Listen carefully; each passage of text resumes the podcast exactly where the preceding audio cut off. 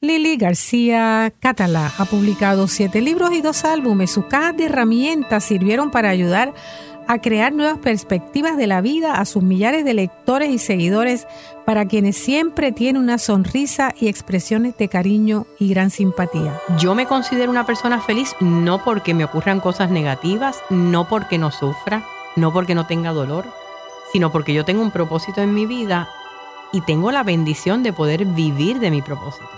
Si eso no es felicidad, ¿qué es? Cuando tú sabes que eso, esto es para lo que yo vine a este planeta, o por lo menos en estos momentos, y, tengo la oportunidad de ganarme la vida de esto y de disfrutarme este proceso de la transformación de, mentes y la transformación de sentimientos y de emociones. Y, además hacer reír en el proceso. O sea, es, es una bendición.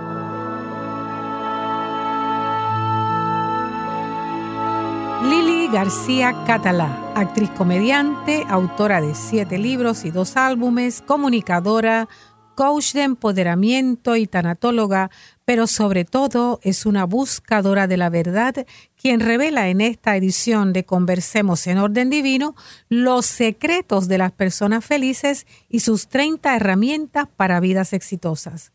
Con una de alegre y compasivo le damos las gracias y la bienvenida a nuestra distinguida invitada, Lili, a Conversemos en Orden Divino. Gracias, Shanti. Para mí de verdad que es un honor estar contigo en este, en este programa y, compartir porque ha sido pues una de las personas eh, pilares de lo que ha sido mi crecimiento personal y espiritual. Y yo sé que tú lo sabes, pero es lindo que te lo diga porque a veces hay que uno validar la gente que, que lo ha hecho quien uno es. Y tú eres una de esas personas. Bueno, pues muy agradecida por esas palabras tan hermosas, sobre todo con tanto cariño, que es uno de tus, eh, yo diría, de tu sello particular, el cariño que impartes a todo lo que haces y las muestras también de simpatía a todo el que se te acerca. Yo creo que ahí es que está la clave para el camino hacia la felicidad, por lo menos que tú hayas trazado. Que yo haya observado ¿verdad? Que hayas tú transitado a través de esa felicidad mostrada en el servicio a los demás. ¿Cómo estás? ¿Cómo te sientes? Pues eh, estoy bien. Digo, eh, em, eh, hemos pasado, ¿verdad? en, estos dos últimos días y semanas, unas semanas difíciles, ¿verdad? en el planeta. estamos pasando por momentos, ¿verdad? Ya cuando ustedes estén escuchando esto, ya han pasado varias semanas de, ¿verdad? La terrible matanza en Orlando.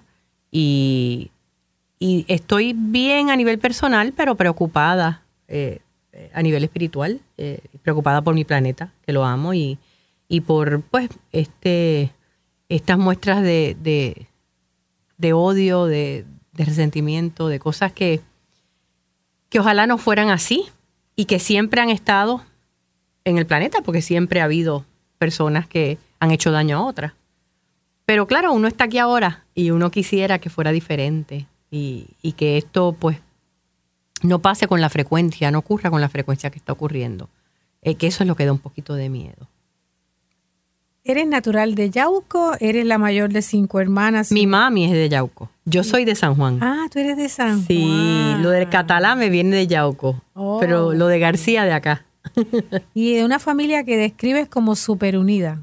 Sí, nosotros somos una familia unida. Como todas muchas familias en Puerto Rico ahora mismo, pues eh, dos de mis hermanas se fueron eh, a Tampa. Eh, ha habido pues una traslocación de lo que es la familia. Pero somos una familia unida, complicada, como todas las familias. Grande. Somos seis hermanos y diez sobrinos, me toca. Así es que, pero, pero sí, nos queremos muchísimo y, y yo creo que tenemos muchos lazos en común. Y el talento artístico te viene a través de la línea materna y paterna, ¿verdad? Tu mamá es profesora de ballet y tu padre el gran comediante inolvidable Tino García. Sí, mami fue durante 40 años, tuvo su estudio de baile en casa, nosotros bailábamos antes de caminar. y el baile sigue siendo, eh, yo creo que si yo no hubiese sido comunicadora, mi carrera se hubiera ido, tal vez no como bailarina, porque no tengo el talento para haber podido hacer una carrera como bailarina, pero sí me hubiera dedicado a ser coreógrafa y, profesora de baile. Todavía al día de hoy, el, eh, eh, em, yo creo que la yoga, la meditación y el baile para mí es lo que me hace feliz. Sí, eso era una de las preguntas. ¿Influyen tus padres en este anhelo de tu corazón en servir a los demás a través del arte, de la espiritualidad? Yo creo que sí. Eh, tal vez no de una forma formal, ¿no? Que eh, eh, mami siempre ha sido una persona dada. ella era madre de tantos, porque aparte de los seis de nosotros, de todas sus alumnas, ella tuvo tres generaciones de discípulas. Y, y papi, papi era una persona especial. Papi, eh, eso del servicio, yo creo que mami estaba tan ocupada entre el trabajo y criar seis hijos. Eh, pero papi siempre fue un nene. Yo él, él, fue el séptimo hijo. ella lo terminó de criar. Y él era una persona tan especial, él no tenía ningún tipo de diferencias en términos de raza, de estatus social, de yo recuerdo chiquita, como todo el mundo lo conocía. A veces parábamos en medio de la calle porque alguien le decía Tino y estaba cinco o diez minutos hablando con este señor y cuando terminaba yo le preguntaba papá quién era ese y me dice yo no sé. O sea que eh, eso yo creo que yo, yo me crié familiarizada con ese tipo de, de papi era bien pueblo bien pueblo. Y, y, eso pues lo heredé de él. Y en términos de búsqueda espiritual, ¿en quién tú piensas que requinta ese anhelo tuyo de las prácticas y de... Fíjate, yo tengo una... Mi mamá es católica, bien católica. Eh, fíjate, últimamente es que hemos venido a empezar a conversar más. Eh, ella fue hasta conmigo al centro budista un día que por poco mis compañeros allí les da algo porque eh, tantos años y mami nunca había ido. Em, y es que era mi cumpleaños y yo creo que ella quiso acompañarme porque había una monja budista que estaba en Puerto Rico. Y el día antes había muerto la hermana de mi papá. Mi tía Lía, ella nunca tuvo hijos y yo fui su tutora en los últimos años que ella estaba en un hogar. Tenía Alzheimer's. Y yo recuerdo, eh, Lía era católica, pero católica de la nueva teología. Y ella fue mi introducción a un montón de teólogos de avanzada. Y yo, ella vivía en Miami toda su vida y yo me sentaba con ella en la sala de la casa y estábamos horas escuchando estos conferenciantes maravillosos que, que me abrieron a mí a, a, un montón de cosas que yo jamás pues había escuchado aquí en Puerto Rico. Porque pues en mi, en mi, en mi familia pues era más tradicional, ¿no? La, la, la religión. Pero hay búsquedas y hay búsquedas y uno siempre busca cuando le falta. Y yo estaba en un momento difícil en una de mis relaciones de pareja y, empecé a buscar y a buscar y ahí me encontré con la metafísica. ¿Y por qué piensas que la, cuando hay una situación así de crisis en la pareja, piensas que tanto la mujer o el hombre indistintamente se acercan más a su camino interior? ¿Piensas que es una tendencia en tu experiencia personal? Fíjate, yo creo, Shanti, que es más cuando tú tienes un vacío o estás infeliz en un aspecto de tu vida. Puede ser una pérdida de un ser querido, puede ser un diagnóstico de una enfermedad. En mi caso, mis lecciones más grandes de vida han venido a través de mis relaciones de pareja. Y, y en esta ocasión no era la primera vez. Ya yo había pasado por eso antes pero tenía en aquel momento un trabajo que me gustaba, una relación que era más o menos, me hacía más o menos feliz, pero yo sentí un vacío ah, ahí fue espiritual. Que, que nos conocimos, ¿no? Sí. En el, Al poco tiempo. Sí, sí, me acuerdo perfectamente. Sí. Con el programa que hacías en el Canal 4. Sí, en De tú a tú con Lili. Ajá. De tú a tú con que fui a hacer unas técnicas de meditación. Sí, sí, sí. Pero ya mi mamá cogía el curso de Milagro contigo. Sí, ya yo había empezado eh, en la Fundación Desarrollo para el Nuevo Pensamiento. Que eso fue a finales de los 80, estamos hablando. Ya me la teleda. Eh, a finales de los 80.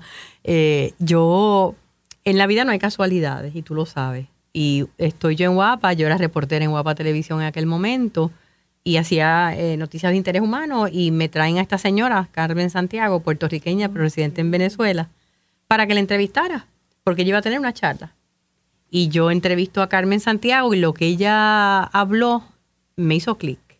Y dije, déjame ir a escucharla, a ver eh, qué, qué es esto, ¿verdad? Y ahí fue que me compré el libro de Connie Méndez, Metafísica 4 en 1. Y ese libro cambió mi vida. Entonces, eh, era como si cuando yo escuchaba eso, que básicamente es el mismo idioma que se habla en la teosofía, ¿verdad? en la doctrina secreta, en el mismo budismo. Es el mismo idioma en otras palabras, ¿no? En la misma enseñanza. Yo lo que sentí era que eso ya yo lo sabía. Alguien me lo estaba recordando. Y yo dije, este, esto me suena como un camino. Y como yo no sé hacer las cosas a medias, me metí en la fundación como estudiante, terminé siendo directora de administración, después directora educativa, después enseñé metafísica 1, metafísica 2, un curso en milagro, que fue maravilloso el curso de milagro para mí, en mi, en mi vida. Y así empezó todo. Que hoy le tengo que agradecer a esa expareja por, porque tal vez si yo hubiese tenido, mi vida hubiese sido completa y hubiese sido completamente feliz, tal vez esa búsqueda no se hubiese dado. Y total, uno busca afuera, pero lo tiene por dentro, ¿no? Son los caminos que te van a llevar a donde, a lo que ya tenías por dentro.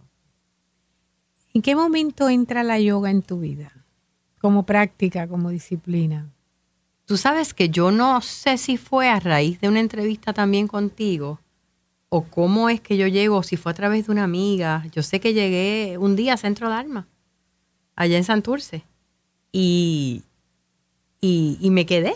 Yo creo que tú tenías un poquito de esperanza que yo me certificara como, como profesora. Como profesora. Porque fueron casi siete años que yo estuve allí yendo, pero, pero yo no, no tengo la disciplina para eso. Eh, y yo sé que la yoga no es solamente las asanas, es un estilo de vida. Y pues yo no estaba lista para ese compromiso. Pero ahí tú tienes otro camino que ha sido determinante en mi vida. Yo ahora no hago yoga en grupo, excepto cuando hay actividades donde, ¿verdad? Puedo ir, pero, pero las hago en mi casa. Y, la, respiración especialmente. Y ese contacto, tú sabes que el otro día yo me estaba acordando de lo que tú me dijiste. Eh, eh, después de esos días que tú después de terminar la clase nos preguntabas cómo nos sentíamos. Y yo te dije que yo me sentía más amiga de mi cuerpo. Y a ti se te abrieron los ojos así, porque obviamente lo que dice esa frase es mucho, ¿no? Si te sientes amiga de tu cuerpo ahora es que no te sentías amiga de tu cuerpo antes. Y, y eso para mí fue bien revelador.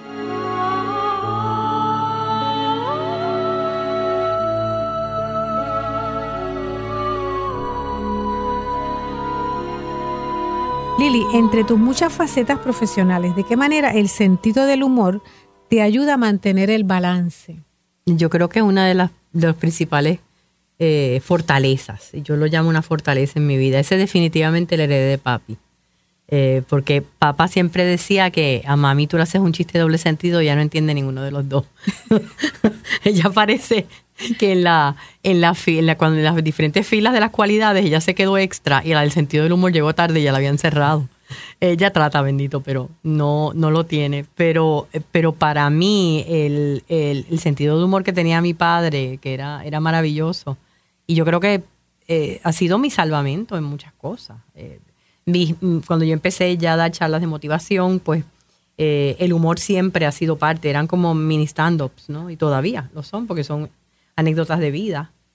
Y entonces, pues eso me dio tal vez el, la base para yo poder entonces moverme al área de la comedia y, lo, el stand-up comedy. Y, yo creo que es, una fortaleza grande. Hay, hay, hay, que tener cuidado, sin embargo, porque hay veces que, pues he conocido muchas personas, que el humor se convierte en, en un escape donde hay, hay muchos sentimientos que no tocan y lo disfrazan de humor. Entonces ya, ya, ya es un payaso una payasa en vez de una persona que usa el sentido del humor como fortaleza. O sea, que es reconocer cuándo lo estoy usando eh, porque no quiero tocar eso o cuando sencillamente es que me estoy riendo de mí misma porque es que la vida hay que reírse de ella. Sí, o sea, si a mí me hubiesen dicho todo lo que a mí me iba a pasar en mi vida a esta edad, yo no se lo hubiese creído a nadie. Es como un chiste. Pero estamos vivos. Y, estamos bien. y lo que falta. apoyando, ¿verdad?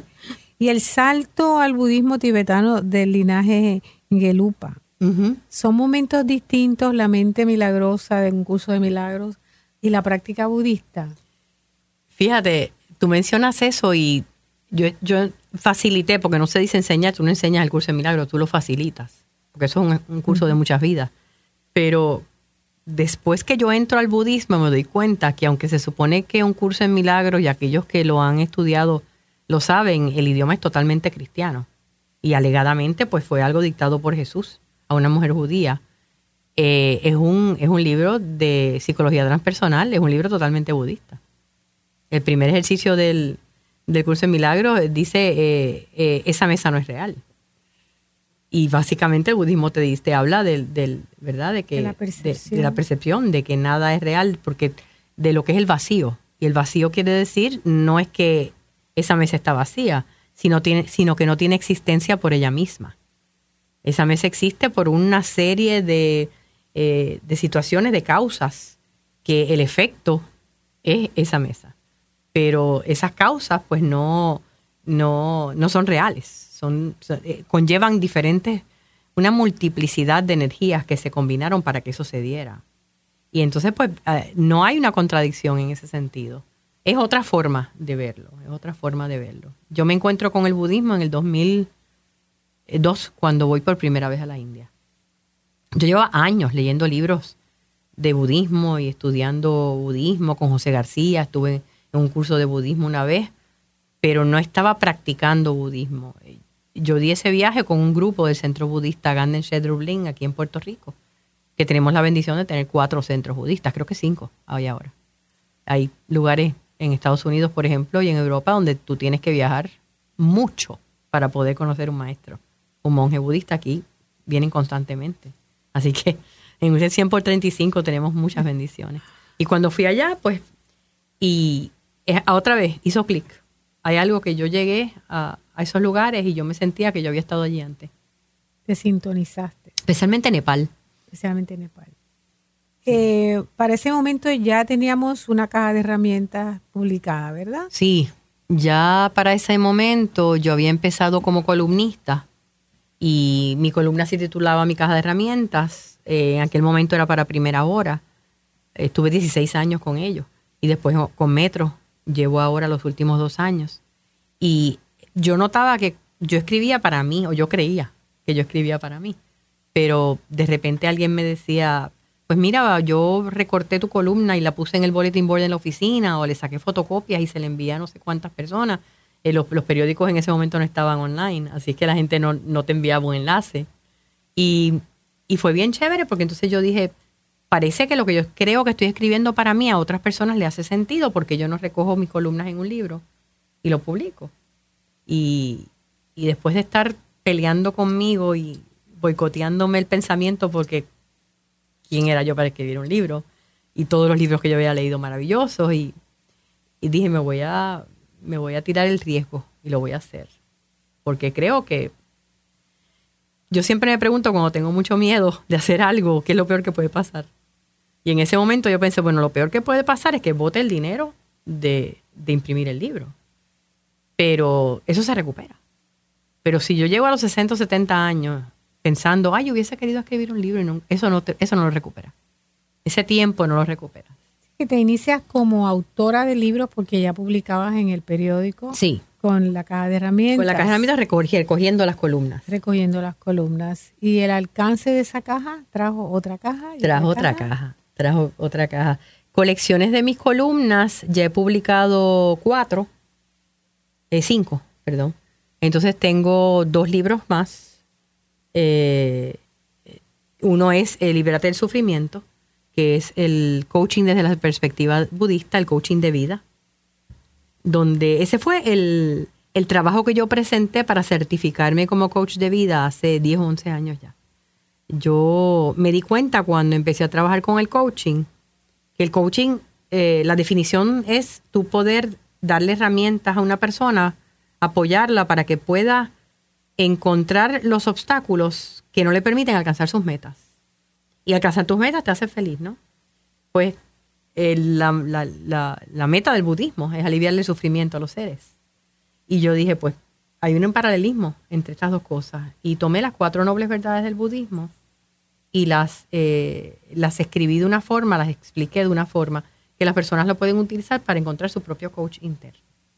Ese, ese es uno que no es de colección de las columnas y el otro es Mueve la rueda de tu vida, Descubre el poder de tus chakras, que es el libro que, que habla acerca de la relación que hay entre cada uno de los siete principales centros de energía, eh, las emociones, eh, los achaques físicos y las cualidades espirituales que tiene cada uno. Que es un libro que para mí eh, ha sido, yo me siento bien feliz porque muchos, por ejemplo, de las personas que trabajan con Reiki, enseñando Reiki, pues lo utilizan como libro de texto, porque es un libro bien básico para una persona que no tiene idea de lo que es el aura, de lo que no tiene idea de lo que son los chakras. ¿Tenías en mente cuando decides eh, publicar a qué público querías dirigirte? Por ejemplo, eso que acabas de decir, básico.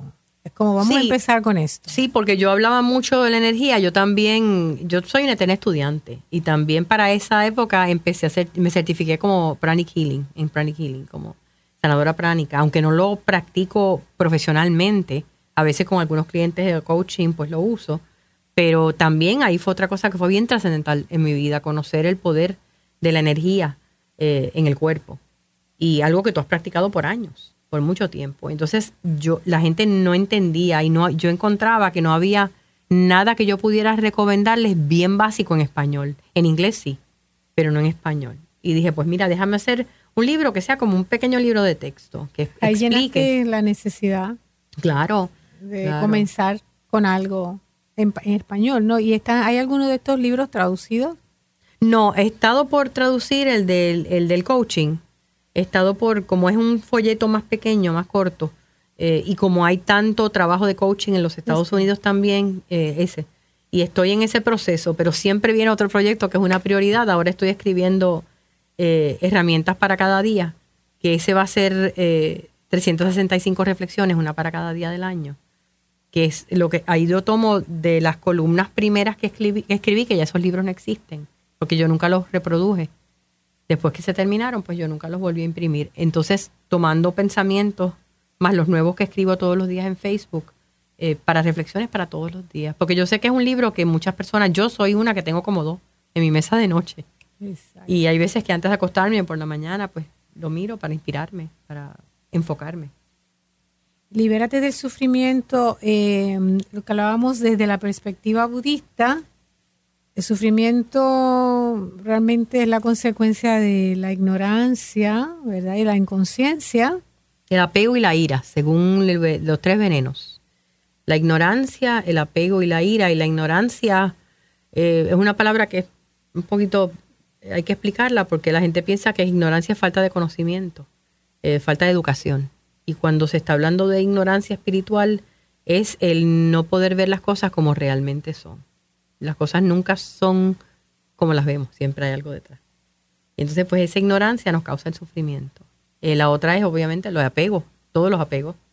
Y la ira o el coraje, que siempre te va a causar sufrimiento. Pues ahí tendríamos, ¿verdad? Una interpretación budista de todo lo que hemos estado viviendo que mencionamos al principio de esta grabación.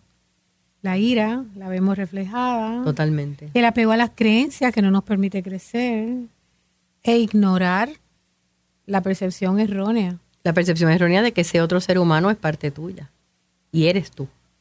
Y eh, cualquier atentado contra otro ser humano es un atentado contra ti mismo. Eh, todo eso está eh, e-, es parte de lo que de, lo, de ese sufrimiento que nos causamos unos a otros en grande o menor escala todos los días.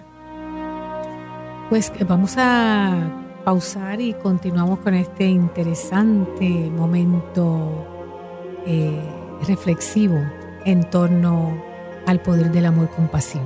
Gracias, Lili.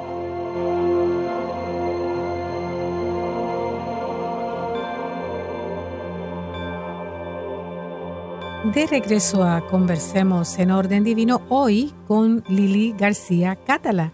Lili, tengo una cita tuya que dice, aunque no me considero una budista practicante porque no pertenezco a ninguna religión organizada, el budismo te da métodos para que la compasión fluya naturalmente. Yo practico el budismo como estilo de vida. No me gusta, ¿verdad?, llamarle religión eh, tampoco soy eh, una practicante con la disciplina como muchas de mis compañeras que, que la tienen, pero es otra forma completamente diferente de ver la vida que te, que te da mucho valor, te hace sentido, eh, te quita miedos. E, es otra cosa. Y lo, lo maravilloso, yo aunque no parezca, porque trabajo mucho en el área de las artes, mi mente es bien científica. De hecho, yo cuando empecé a estudiar en la universidad lo que estudiaba fue química. Yo nunca pensé que iba a ser ni periodista ni comunicadora. Y, y e, el, budismo te da un método para todo. Eh, eh, por ejemplo, para los tres venenos que estábamos hablando anteriormente, hay un antídoto para cada uno. Hay un método. Eh, no te dice, por ejemplo, tú tienes que perdonar. ¿Por qué? Pues porque Dios te va a castigar o porque vas a pecar si no lo haces o porque no. Te dice el perdón, como decía, dijo el Dalai Lama una vez, el perdón es un acto de egoísmo inteligente, porque es un acto egoísta, porque lo estás haciendo para ti. Y hasta que tú entiendes eso, dices, ok, entonces, ¿cómo yo perdono? Tienes que querer perdonar primero, encontrarle el valor al perdón. Porque hay gente que prefiere no perdonar porque se siente más fuerte, con coraje. Y hay que entenderlo pero se están envenenando por dentro. Entonces encuentras que decides perdonar y cómo lo hago. Entonces hay un método para tú aprender a perdonar.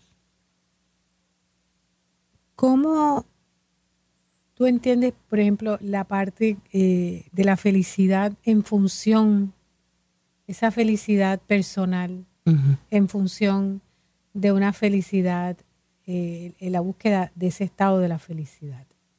Tu búsqueda personal, porque en muchas de las citas y muchas de las referencias es para personas felices, personas exitosas. Entonces, esa transformación, ¿cómo en ti ha obrado? Que la puedes compartir de siempre, tu temperamento es naturalmente feliz, por ejemplo. Yo tiendo a ser una persona a veces compulsivamente optimista, sí, es verdad. Eh, pero yo no estoy viviendo fuera en La La Land pensando que la felicidad es estar sonreído todo el tiempo. No, la felicidad es una decisión personal y la felicidad es un trabajo. Y si tú quieres ser feliz, tú tienes que trabajar esa felicidad. Y la felicidad es la consecuencia de muchas cosas. Y hoy en día hay algunas de las más prestigiosas universidades en Estados Unidos y en Europa que están estudiando la ciencia de la felicidad. Explícame. Algo que los yogis lo conocen hace tiempo, que tal vez le llaman bliss, eh, es, el tú llevar eso a la vida diaria. Eh, yo me considero una persona feliz no porque me ocurran cosas negativas, no porque no sufra, no porque no tenga dolor, sino porque yo tengo un propósito en mi vida y tengo la bendición de poder vivir de mi propósito. Si eso no es felicidad, ¿qué es? Cuando tú sabes que eso, esto es para lo que yo vine a este planeta, o por lo menos en estos momentos, y, tengo la oportunidad de ganarme la vida de esto y de disfrutarme este proceso de la transformación de, mentes y la transformación de sentimientos y de emociones. Y, además hacer reír en el proceso. O sea, e, es, una bendición. Pero hay muchas otras cualidades de las personas felices. La capacidad para manejar el cambio es una cualidad. Y eso es algo que no todo el mundo lo tiene. Se puede desarrollar el placer de servir te produce mucho placer. Totalmente. Y entonces al producirte placer, pues estás en felicidad. Estás en felicidad porque... Es una respuesta natural de felicidad. Sí, porque te vas del, yo. Que es muy importante para las personas que sufren cuando trabajan o cuando hacen cualquier otro tipo de, de acción hacia los demás, de actividad, realizan cualquier tipo de actividad como cocinar.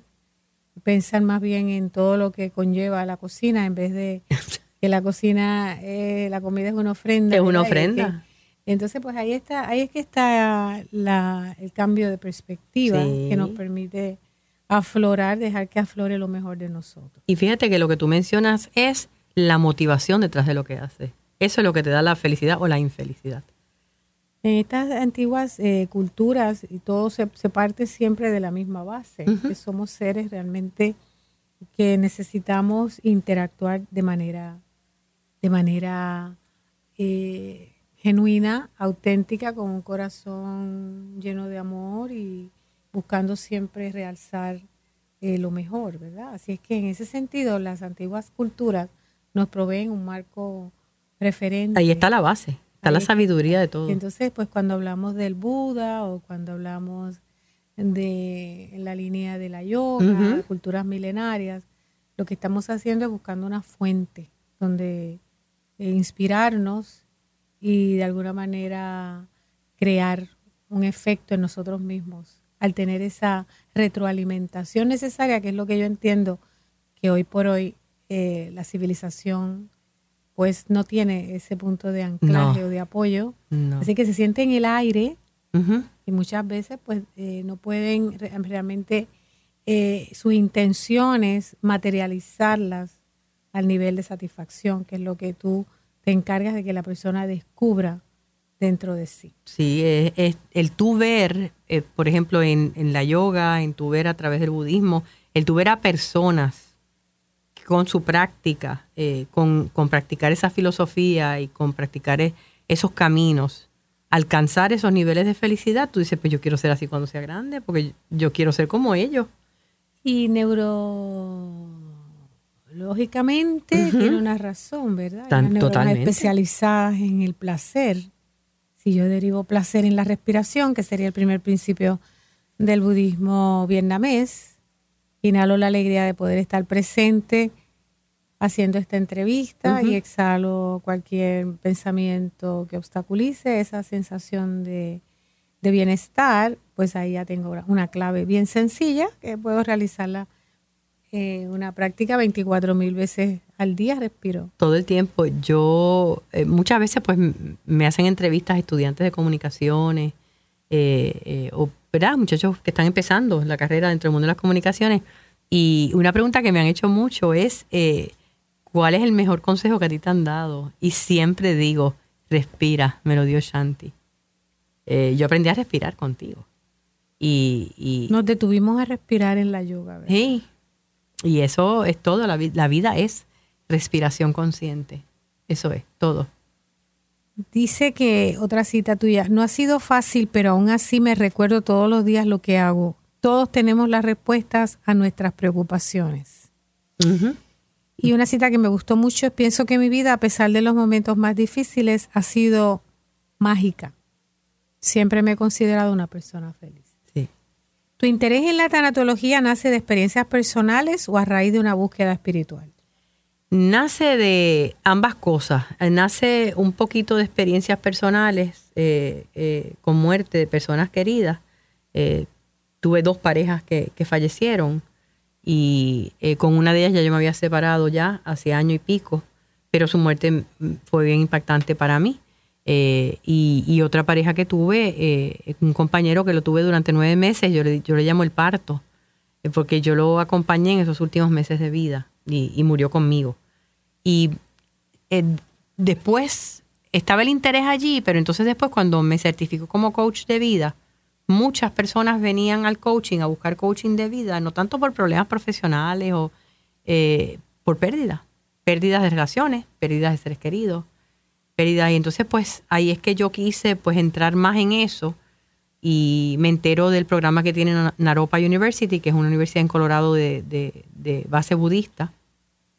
Y tenían eh, enlace, o tienen todavía, con Rigpa Fellowship, Sogyal Rinpoche, eh, que es el que escribió el libro tibetano, eh, no el original, sino de Tibetan Book of Living and Dying. Y tenía una certificación con él, con sus enseñanzas. Y entonces pues decido hacerla. Eh, fue un proceso de casi nueve o diez meses, donde dos veces fui allá a la universidad y, irónicamente yo pensaba que iba a ser para gente que practicaba la filosofía budista y habían ministros cristianos, habían sacerdotes, habían abogados, habían empleados de hospicio. Sabes que allá en Estados Unidos eh, los hospicios son residenciales, no es como en Puerto Rico que el servicio de hospicio es en el hogar. Solamente hay uno residencial y es el hospital de veteranos. Los demás, pues tú tienes, tú estás en un hogar de ancianos y si estás en hospicio, pues te dan el, tratamiento allí, pero, pero hospicio donde la gente va a morir, eh, eso allá es bien común. Aquí no. Aquí la gente tiende a morir en sus casas. O si son personas que han tenido que estar en un hogar durante muchos años, pues mueren en, hogares. El principio del apego, ahí es más fácil dar el cambio lejos de lo, la mente acostumbrada a lo que se consideraría propio, es decir, el hogar y todos los... En el libro tibetano de la muerte, pues hay una tendencia a, a que sí, que necesitamos entrar en esa conciencia de la impermanencia y muchas veces el recuerdo nada más, que la mente recuerde, vuelve otra vez y regresa al apego. Al apego. Y entonces es como, pero que entonces en este otro tipo de, enseñanza, pues está perfecto que nos vayamos desapegando poco a poco porque es parte de la liberación. Sí, aunque en realidad lo que se tiene que desapegar es la mente, no es el cuerpo. Pero, pero el desapego tiene, tiene que darse. En el budismo el, el concepto de la muerte es determinante. El, el budismo, pues todo el tiempo hay personas que dicen que los los budistas tenemos como un death wish, un deseo de muerte, y no es eso, es que se está hablando de la muerte todo el tiempo, porque no es para que le tengas miedo y vivas en pánico, sino para que vivas con la posibilidad de la inmediatez de la muerte, porque entonces vas a vivir una vida más rica. Y el sentido de la impermanencia claro. que trae el desapego.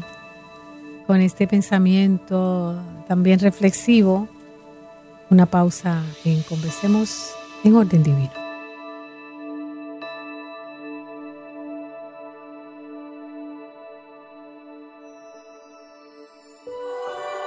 Regresamos a Conversemos en Orden Divino hoy con Lili García Catala y los secretos de las personas felices, 30 herramientas para vidas exitosas. Antes de entrar en los secretos de las personas felices como tema, me gustaría que abundáramos eh, cómo han servido los conocimientos de tanatología en el manejo de tus pérdidas personales. tú sabes la teoría, pero tienes que pasar por el proceso. Eh, eh, eh, te ayudan a entender lo que está ocurriendo y a tal vez no sentirte mal o culpable por alguna emoción que venga. pero el año pasado, por ejemplo, fue un año bien difícil porque comenzó el año perdiendo yo mi relación de pareja después de 15 años. Entonces fue un golpe duro porque él quiso vivir en, en, Estados Unidos y yo no podía mudarme. Mi vida está aquí, mi carrera está aquí y yo no no me veo fuera de Puerto Rico y si me viera es porque tengo, tengo una oportunidad para hacer lo que a mí me gusta hacer que no puedo decirle que no. Y eso no era el caso. Eh, y entonces cuando estoy, yo, yo creo que estuve en shock como dos meses, que es una de las la primera etapa de la pérdida. Yo estuve como en shock y pasando por todas las etapas de la negación, el coraje, todo, todo, hasta que llegó un momento en que eh, papi ya cae en el hospital entonces, y entonces ya estamos hablando de que em, cuando yo empezar a caminar, entro en la segunda etapa de pérdida, porque entonces él empieza a deteriorarse y en seis meses se fue. Y, fueron dos hombres bien importantes en mi vida, que yo perdí el mismo año. Eh, y uno sabe, uno, uno tuve que detener, un estoy, estaba escribiendo un libro sobre el proceso de la pérdida y el duelo, y lo tuve que detener porque no estaba lista para seguir escribiendo sobre eso en ese momento es lo que voy a retomar el año que viene. Pero no, no, no estaba yo, uno tiene que saber y conocerse y saber, mira, yo en este momento no puedo, no puedo bregar con escribir sobre esto. Yo tengo que sanar yo primero, pasar por ese proceso. Es decir, que te ayudó a quizás el factor de integrar la experiencia, experiencia. y la capacidad, sentir capacidad que podías poco a poco irla destilando hasta hacerla tuya y trascenderla. Sí, y entender. retomar tu vida y, y tal, tal vez, tal vez ayudar a otros, porque... Ayudar a otros. O sea, yo, yo tengo la, la... Y transformar tus pérdidas, que es una de las fortalezas que uno trata de, de, enseñarle a los demás en la tanatología. Cómo tú puedes transformar tus, tus pérdidas en fortaleza. Y pues yo, en el caso de mi pérdida de mi relación de pareja, lo, lo interpreto eh, de una forma positiva, en el sentido de que yo he amado intensamente en mi vida. Ya yo ¿Cuántas amigas tenemos que tal vez nunca han encontrado un alma gemela y dicen, ay, yo quisiera tener ese amor? Ese... Ya yo agoté, Shanti, mi, mi, mi cuota de almas gemelas en esta encarnación. yo, yo, yo he encontrado por lo menos cuatro ya. Si yo no encuentro otra más, muero feliz porque ya yo he vivido eso. Y, y a mi papá me lo dio hasta los 80 años del universo. O sea, y me lo gocé, porque como yo no tengo hijos y tengo un horario de trabajo irregular, pues yo pude, disfrutarme con él mucho tiempo que tal vez mis hermanas no podían porque tenían otras responsabilidades. Ir a unas citas médicas con él era un gozote para mí, porque ese era nuestro tiempo de estar juntos. Y, Y hasta que ya se puso malito y no se podía. Y entender como algo tan sencillo como yo nunca esperé que eso me iba a pasar. Que todavía hoy, él murió en septiembre del 2015, que todavía hoy de repente pueda mirar una foto y se me hago en los ojos y, y llore. Eh, eh, se me, y se me, el corazón se me haga chiquito. Pues Eso yo no pensaba que iba a pasar. que estamos presentes para ese duelo. Gracias. ¿verdad? Y pienso que el Dalai Lama lloraría igual Sí. la muerte de su madre. Sí. Lloraría igual, como un niño de teta. Así es porque no podemos darnos ese permiso. Así es que te apoyamos y estamos para ti. Muchas gracias. Yo lo sé siempre. Siempre supimos que cuando nos llegó la noticia de sostener la familia íntegra en oración y nos mantuvimos muy conectados a través de, tu hermana, Gigi, Sí, de Gigi. y sabíamos que estabas ahí como hermana mayor al comando de muchas decisiones Sí. difíciles, delicadas. Así Pero fíjate, que- yo hablé con ellos antes. Yo me ocupé de hablar con ellos y eso es una de las cosas que toda familia debería saber. Eh, es importante tomar esas decisiones antes, especialmente cuando hay muchos hermanos. Y porque el dolor es tan grande en ese momento que tú no eres capaz de tomar decisiones. Eh, aunque, aunque estés preparado porque sepas que es algo que va a venir, como quiera. Y yo, como cuatro meses antes, me había sentado con ellos y le había dicho, mira, papá, si esto pasara, que tú quisieras. Él siempre decía lo que tu mamá diga. Yo dije, pero en esta ocasión no puede ser lo que mami diga. Tiene que ser lo que tú, lo que tú quieras. Entonces se pusieron de acuerdo, cosa rara entre ellos, a pesar de los 58 años de matrimonio que debía. Eh, ellos eran como que, eh, ¿verdad? El vinagre y la- el aceite. Y, y ahí fue que él dijo, no, yo quiero que vamos a hacer un velatorio de un día, si tienes razón. Porque yo pensaba que él como figura pública, la gente que iba a querer eh, darle el pésame a la familia y tanta gente lo quería. Pensar los respetos. Sí, claro. entonces eso es parte de un proceso también bueno para la familia, claro. positivo, de, de sanar.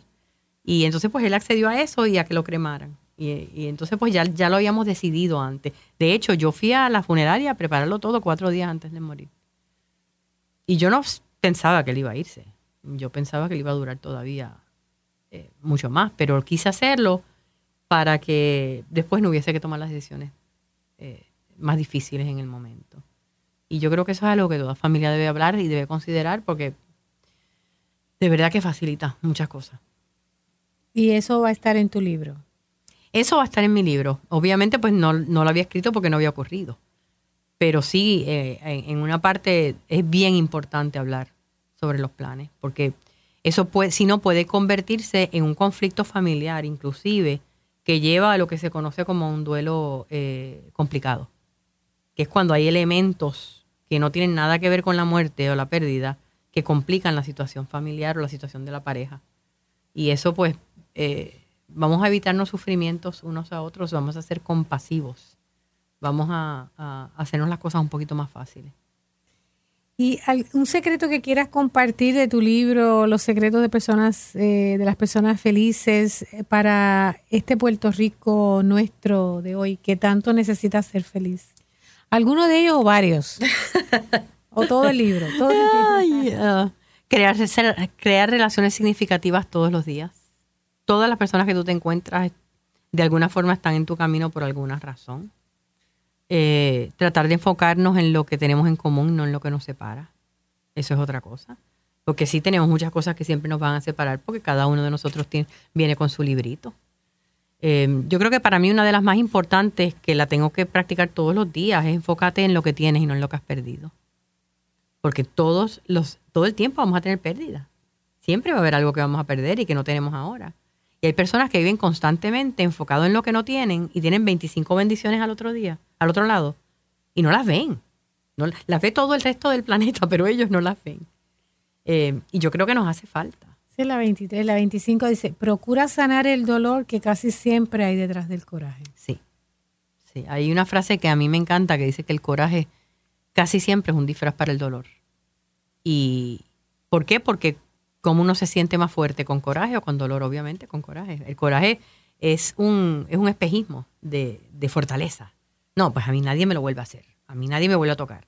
Entonces vives con la pajita en el hombro esperando a que, eh, que nadie me va a amenazar, que yo tengo el control. Y lo que estás haciendo es que no estás viviendo, estás sobreviviendo. Y aquí está en la 24, solo observando tu mente puedes liberarte de ella, que eso es un principio budista. Y la mente es todo. ¿verdad? La mente es todo. Y en meditación eso es lo que hacemos, observamos la mente, el origen de los pensamientos, a dónde nos lleva ese tipo de, claro. de pensamiento, a qué sensación, en qué parte del cuerpo se aloja, y inhalamos el bienestar, inhalamos la alegría de poder observar ese pensamiento y exhalamos ese dolor. Ese dolor. Hay personas que piensan que meditar es sentarse en el yunque a gritar om o a cantar om por siete horas. Eh, y no se dan cuenta que es sencillamente observar tu mente. El hecho de que tú vayas a, sientas coraje, ansiedad que va subiendo desde el plexo solar y que va a explotar por tu boca y tú puedas reconocerlo y decir, ok, déjame irme a respirar y después yo trabajo con esto. ¿Ves? Y que puedas reconocer la emoción, reconocer el desbalance. Eh, eso, eso es meditar.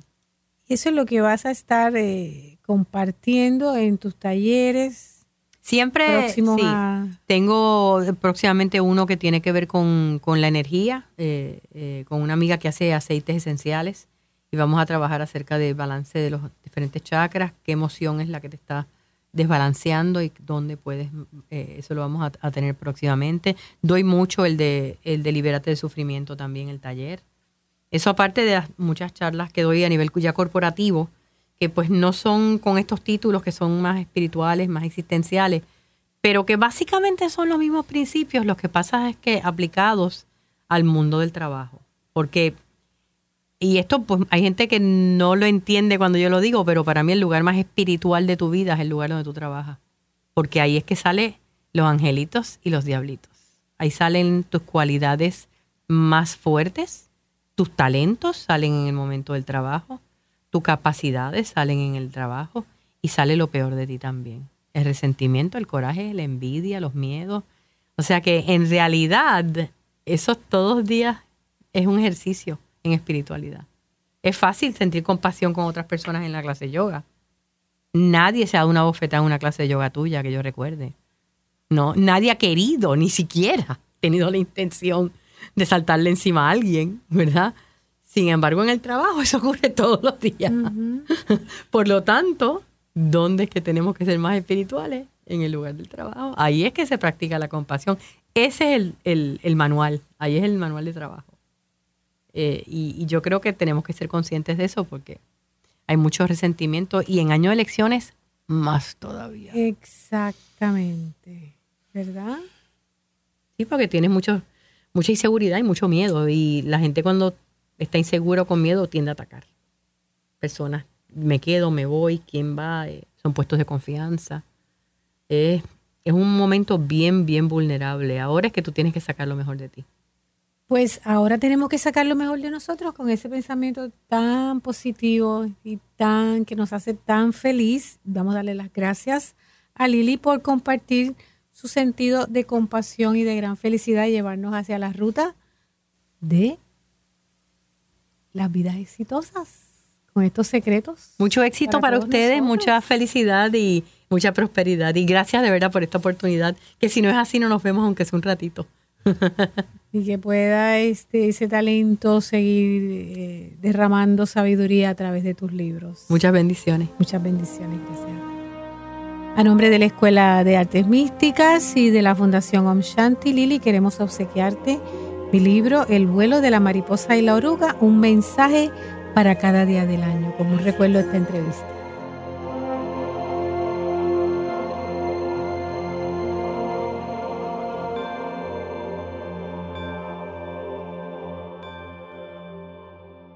Conversemos en orden divino programa educativo con entrevistas de interés a personas que como tú alcanzan el bienestar y la paz en sus vidas mediante efectivas técnicas de meditación, el masaje terapéutico y la ciencia yoga.